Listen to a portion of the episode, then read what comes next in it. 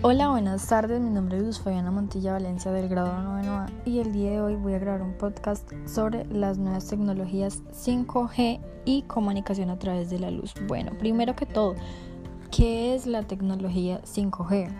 Es la próxima y quinta generación de tecnología celular que nos promete mejorar enormemente la velocidad y cobertura y capacidad de respuesta de las redes inalámbricas. Y ustedes se preguntarán, ¿de qué tan rápido estamos hablando? Pues más o menos de unas 10 a 100 veces más rápida que tu conexión celular actual y mucho más rápida que cualquier otra que puedas obtener con un cable de fibra óptica en tu casa. Imagínense que pueden descargar una temporada completa de Stranger Things en segundos. Entonces, ¿es solamente de velocidad? La respuesta es no. Una de las ventajas más relevantes es algo conocido como baja latencia. Ese término se menciona mucho. La latencia es el tiempo de respuesta entre cuando haces clic en un enlace o empiezas a hacer, un streaming de video en tu teléfono. Envías la solicitud a la red y cuando la red responde te lleva al sitio web del enlace o empieza a reproducir tu video. El tiempo de espera puede durar unos 20 milisegundos con las redes actuales.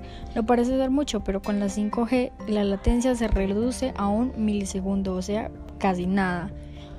¿Cómo funciona la 5G? En un principio se utilizó un espectro de super alta frecuencia que tiene un rango más corto pero de mayor capacidad, pero debido a los problemas de rango y interferencia, las operadoras están empezando a explorar un espectro de menor frecuencia, el tiempo que se usa en las redes actuales, para ayudar a llevar a 5G a distancias mayores y a través de paredes y otros obstáculos. Ahora, ¿qué es la Li-Fi? Por tanto, por lo tanto, consiste en transmitir información por medio de luz LED. Li-Fi es un tipo de conexión a Internet que usa tecnología que se caracteriza por transmitir información a través de la luz LED, que podría llegar súper rápido. Como todo tiene sus ventajas y sus desventajas. Entre sus ventajas tenemos que podría utilizarse en determinados lugares sensibles a las áreas electromagnéticas, como los aviones o los hospitales, sin causar algún tipo de interferencia.